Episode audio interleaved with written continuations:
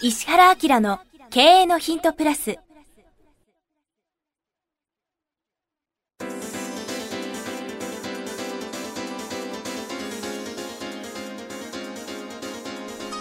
ポッドキャスト石原明の経営のヒントプラスは勝てるビジネスモデルや売れる仕組みの作り方。経営者や起業家が持っておくべき能力とその磨き方。リーダーの育成や強い組織の作り方などについて経営コンサルタントの石原明がリスナーの皆様からのご質問に直接お答えする形でお伝えしていく番組です。企業を継続発展させるためのノウハウを提供する日本経営教育研究所がお届けいたします。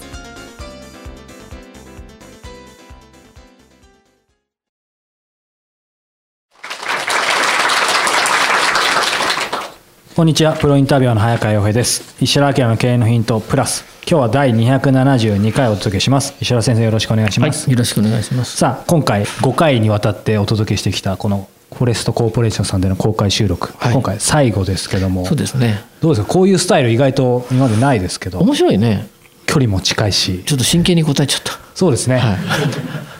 ぜひぜひやっていきたいですね。でもなんかこのスシチュエーション面白いかタイルなんなかこっちもあの鍛えられますしなんか違う意味でのライブ感がありますね。そうですね。はい、ということで今回こんな質問いただいてます。日本を飛び出されて仕事をするようになって仕事のスタンスややり方考え方など変えたことはありますか？今後の野望目標があれば教えてくださいということで。すごくあのこれまで何回かが実務寄りな質問だったので 確かに。明るい明るい楽しい質問ですね。はい。早川君どうですかこれ？これ僕ですかねまず、はい。飛行機大嫌い乗るのも嫌だっていう話をよく聞いてますけど。はい、うーん。でもまあまさにこの番組内ではさっき言ったと思うんですけどそう飛行機大嫌いが大好きになったので実はもちろん仕事で当然いろんな国行くんですけどその前後の飛行機でもアイデアがたくさん出てくるのでもうそこで1ヶ月の8割分ぐらいの結果を出せる感じなのでなんかすごいワクワクすへるちょっとちょっと抽象的ですけどつまりそこで出たアイデアですごい黄金の価値があるみたいな。だからちょっと海外と直接関係ないかさもしれないそう言われてみるとさ、うん。日本にいる早川君と海外にいる早川君、別の人っぽいよね。よく言われますね。旬としてるわけじゃないんですけどね日本だとキャピキャピしてるんですよ、ただね調子がいいんですよ海外に行った方が。アクティブだよね。はい、昔海外に行あのギャグじゃなくてよく入院してたんですけど 体調崩して。なんではい、いやよくわかんないですけど環境の変化に弱かったんで。あそれ今は日本に帰ってくると具合悪いみたいな。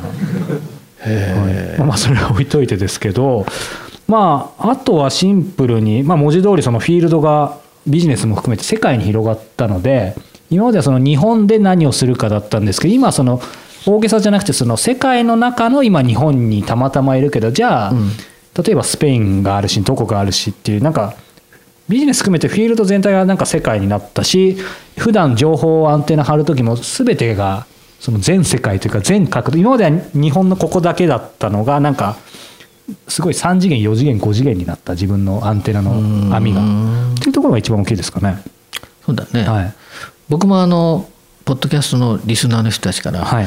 石原先生は海外絶対行かないって言ってたじゃないですかって言って、あのはい、このフォレストさんにもですね、はい。先生海外行かないかって行かないってなんであんな遠いとこ行かないみたいな感じで僕ずっと言ってたのが、はい。突然行ったんで裏切り者って言われたことあるんですけど、海外はね行こうとあんま思ってなかったね、ねおっしゃってますよね。そうそう。しかもつい最近までですよね。そう。でそれがあのまあうん1年半ぐらい前かな。うんこれは海外に行くぞって決めて、はい。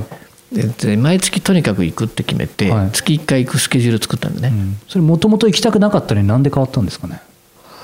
うーん。ノリかな。ノリ？っていうかなんかそんな感じがしたんだよね今までもそういうことってあったんですか？僕は大嫌いこれ食べないみたいなものがいきなり好きになるっていうあん。まりイメージないんですけど。食べ物はそうはなんないんだけど、ええ。仕事的に行った時うん。に感覚的に今このタイミングでこれやった方が明らかにいいなっていうような感覚がある時はない、うんありますね。でその時に普通の人はさ、うん。海外に行く時に何らかの理由があって海外行くでしょ？そうですね。僕は無目的に行くからね で行って考えるっていうか行ってからですよそう行っねてそこで起きる変化を拾って何かし始めるっていうのがうん。僕割と多くて、うん。でそういう意味では仕事の仕方が普通の人とはちょっと違うかもしれない。必要とか何かがあるからやるんじゃなくて、うん。これやった方が多分将来的にこんなことが起きんじゃないのっていうような発想が多いね。でもそういうことは今回海外の話今出ましたけども、それ以外も過去もそういうふうに少しずつ変わだからってきてる。最初さ数回はさ無目的で行くからさ何していいか分かんないしさ。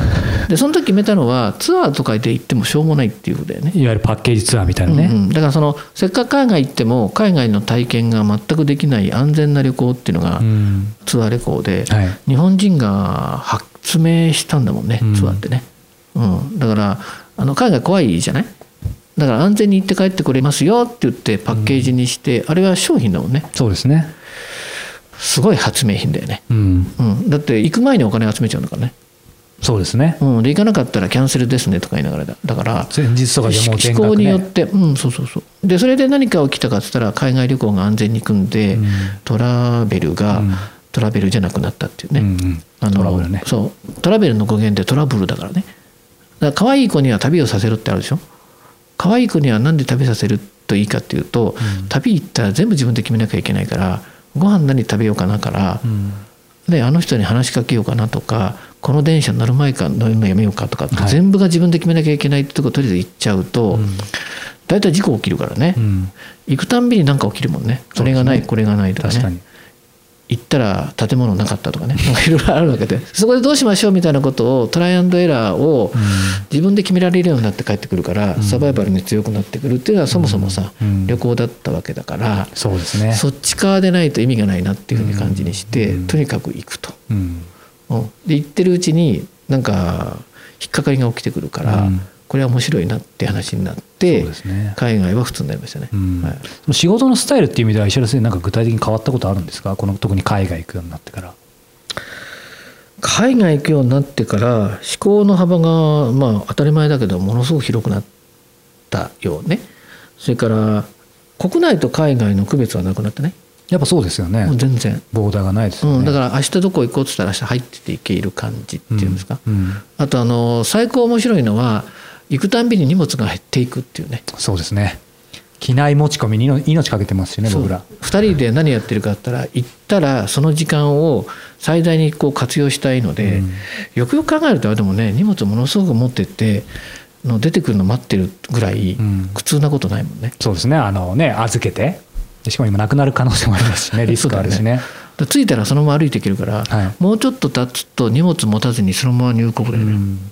そうですね、うんそういう意味でなんかその旅というか海外に行くことってやっぱり何か、まあ、表面的なことかもしれないですけど荷物を減らすとか、うん。なんか思考を整理したり何か捨てることとちょっと重なる部分があってどれだけ軽くいくかっていうのは何か頭もすっきりしていかなきゃいけないみたいなすごく気づきがあるんですけど、あとはやっぱりその国その国に行くと、うん。恐ろしく人の思考が違うので、そうですね。笑うしかないっていうのがあるね。別ですよね。うん。同じ人間とは思えないというとちょっと語弊ありますけど。そうそうそう。僕も相当許容範囲が広いので、うん。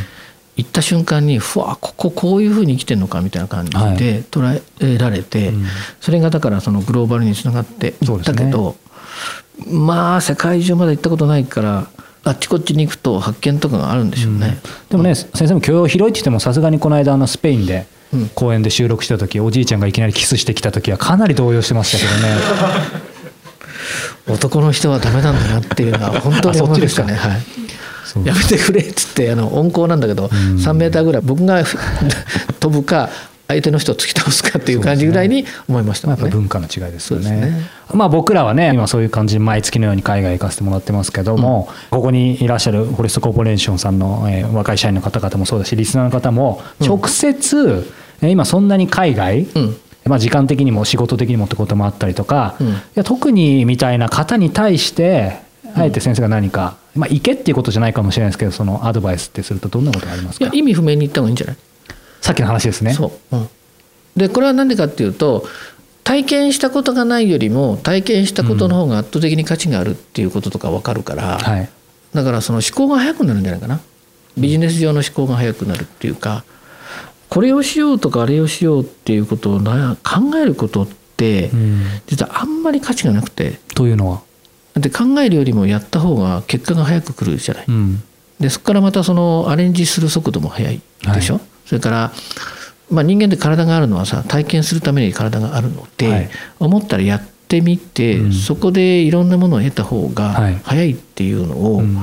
それこそあの意味なくうん。海外に行っても体験してしまうでしょ。そうですね。国内だとその迫力って意外に少ないと思うけど、うん。まあ、昔僕がコンサルした会社でさすっごい面白い会社でそこって入社して3年ぐらいになると、とにかく一人で海外行かしちゃうのね。まさにとにかくなんですね。そうそう。それがあの、まあ、これ材木系の輸入をしてて世界中からまあもう木を持ってきてるような、うん。これ埼玉県の会社だったけど、は何がすごいかって寝てる細胞が全部起きて帰ってくるね。なるほど。だって飛行機乗って乗った時点から恐怖だもんね、ううんわ飛んじゃったみたいな感じじゃん。で入国審査どうやってやるんでしょうかだけどいきなりあの北欧かなんかに人行かしちゃうから、うん人間って60億個ぐらい細胞あるんでしょ？はい。普段寝てるもんね。90何パーセントで寝てる。そうそう。それが全部がこう起きるってわかる、うん。わかります。この間あのちょっと面白い話があって僕の顧問先でやたら野宿する人がいるのよ。やたら野宿する人。でも野宿の掟っていうのがあって、はい。テントダメなんだって野宿なのに。そう、はい。テントは野宿じゃないんだよ、はい。だって紙一枚がどれぐらい恐怖をなくしてくれるかとかうん。あと電気とか絶対つけちゃダメなんて。じゃあ普通に外で本当にそう。まあそうですよねもうお手軽にできる宮本武蔵体験って言って いやこれがね漆黒ってあるじゃん漆黒、はいはいはい。暗、はい。本当に暗い。うん。山の中ねちょっと想像してね。はい。ガサッて音がした時どうなる？いやもう震えますよね。全身に鳥肌が立つくらい、はい。脳から細胞に刺激が来るんだって。多分僕らの想像をはるかに超えますよね。はるかに超えるサバイバル体験。うん。あんまりあのなんだっけあの熊がいるとかダメらしい、はい。でそれは全部リサーチして、うん。鹿だったらこうするとかね、はい。イノシシだったらこうするっていうのが一応サバイバル体験であるらしいんだけど、でもそれがあの海外に行っちゃうと一晩だけじゃなくて、はい。ずーっと来るんで、うん。一人であちこち行く人もいるけど、はいビジネスマンになってからそういう体験ってあんまないんで。そうですね意外とできないですね。そうそうそう。でその会社面白くてね仲の悪い2人化するんだよ。うん。1人は営業できる。でも実務経験ない人がね、はい。でもう1人は実務経験があって、まあ、仕入れに行くんだけど、はい。あの英語全然喋れないでしょ、え2人が行くとね相手がこいつしかいないって感じで、最初全然ダメなんだけど帰りには肩組んで帰ってくるって。えすごいですよね。うん。ソウルメイトみたいなそうそう。だから変な研修するよりは、うん。いや本当思います他した方がいいよっていう会社があって。だから個人でもその会社でも目先で行くと海外ってなんか手間もかかるし、うん。お金もかかるしみたいな感じですけど、費用対効果高いですよね。めちゃめちゃ。でその時は鉄則で早川君もやってるけど全部の予約を自分でするね。飛そうですね。行機も、えっと、ホテルも食べるとこも全部決めていくっていう、はい。それがよくて。それでないと言っても意味がないね、そうですね、うんこれ本当そうサバイバルと、まあ、いろんな総合的に力つきますよね。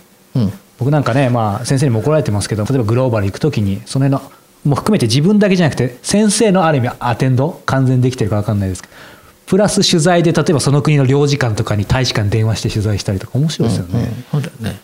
だからこれおすすめだと思うよ。はい。うん。やっぱりサバイバル力。でも楽しいですねとにかく、うん。うん。はい。ということで意味不明に海外行けということで、はい。はい今回5回にわたってお届けしてきましたこのフォレストコーポレーションさんでの公開収録ですが改めて先生どうですかこういうなかなか楽しかったんで企業を募集します、はい。また新しいアイデアが湧きましたけども、はい。決まったらすぐスタートするんです、ということでお呼びいただければと思います。ということで石原家の経営のヒントプラス今日は第272回そしてこの5回フォレストコーポレーションさんにお邪魔して公開収録を行いました。どうもありがとうございました、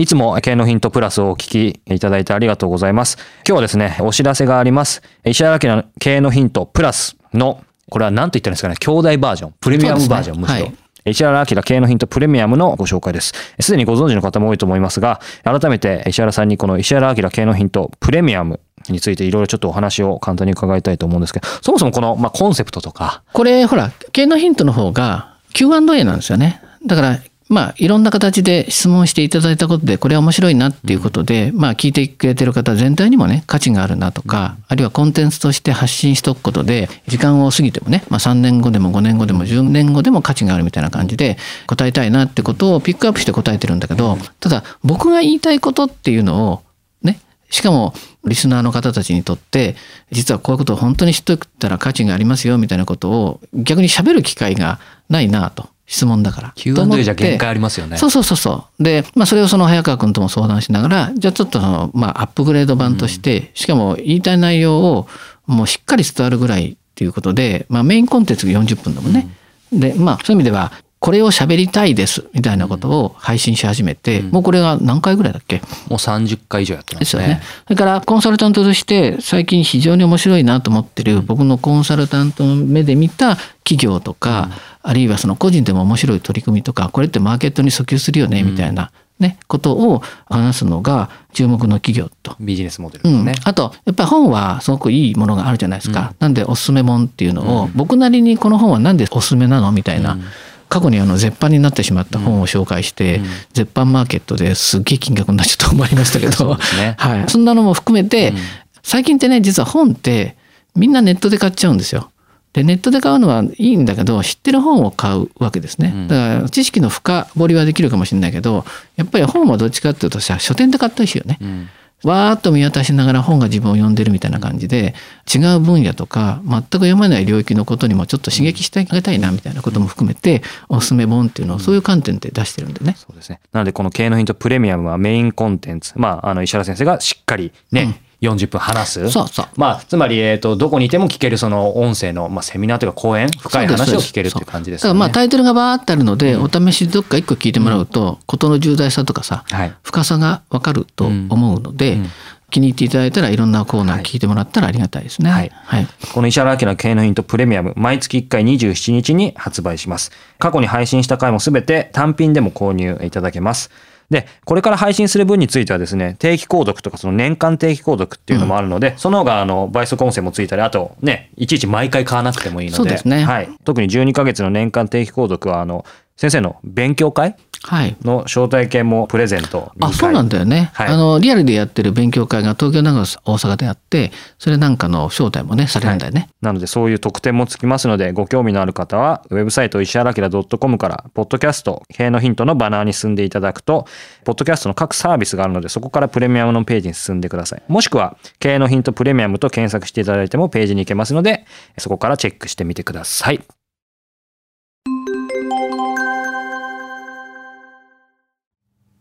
番組よりお知らせがございます。当番組は第1回より無料で公開しておりますが、番組回数の増加により、ポッドキャストの登録数の上限に達したため、iTunes やポッドキャストアプリで、すべての回をお聞きいただくことができなくなっております。ウェブサイトでは、第1回からすべての回をお聞きいただけますので、ウェブサイト、石原明 .com のポッドキャストのバナーからアクセスしていただき、経営のヒントプラスをお楽しみください。今日のポッドキャストはいかがでしたか？番組では石原明への質問をお待ちしております。ウェブサイト石原明 .com にあるフォームからお申し込みください。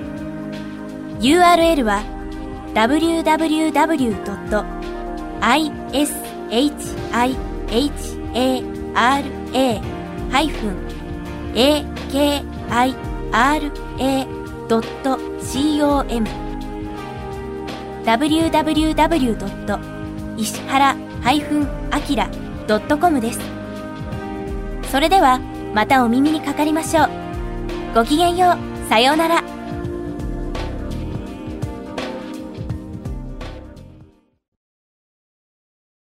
この番組は、提供、日本経営教育研究所、プロデュース、キクタス、早川洋平、制作協力、若菜はじめ、ナレーション、岩山千尋によりお送りいたしました。